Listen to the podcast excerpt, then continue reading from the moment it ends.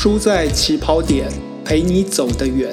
一个人走得快，一群人走得远。我是李立亨，让我们一起在书的世界里面发现新风景。书在起跑点第一集要跟大家分享的书是赫曼·赫塞所写的《彷徨少年时》。我把今天的题目设定叫做《彷徨少年时的蛋壳和鸟》。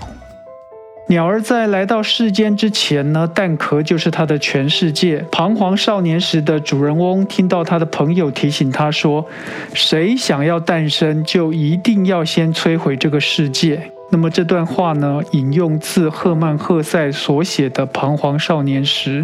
赫曼·赫塞是二十世纪非常重要的德语作家，他写诗、写小说、写评论性的文章，还画水彩画。赫曼·赫塞在一九四六年获得了诺贝尔文学奖。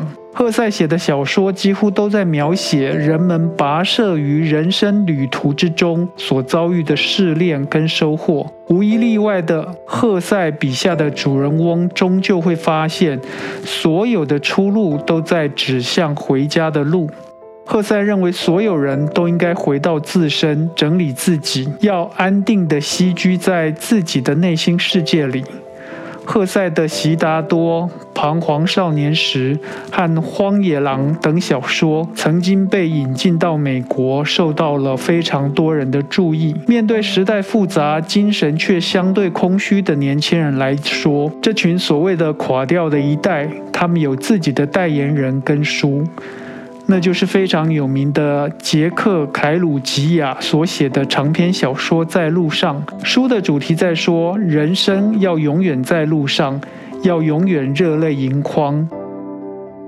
然而，永远学习、永远追寻、永远失落、永远不停息的心，究竟要如何不走向疯狂呢？这样的病，赫塞呢有可以对症下的药。那么这个药呢，就是要把你的心铆定在自己身上，不要寄望别人。彷徨少年时的主人翁艾米尔·辛克莱说：“我所想望的，无非是试着依我自发的本性去生活。为何如此之难？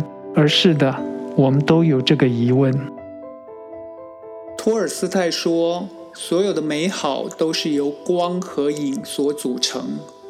我是李立亨，让我们继续在书的起跑点发现光和影。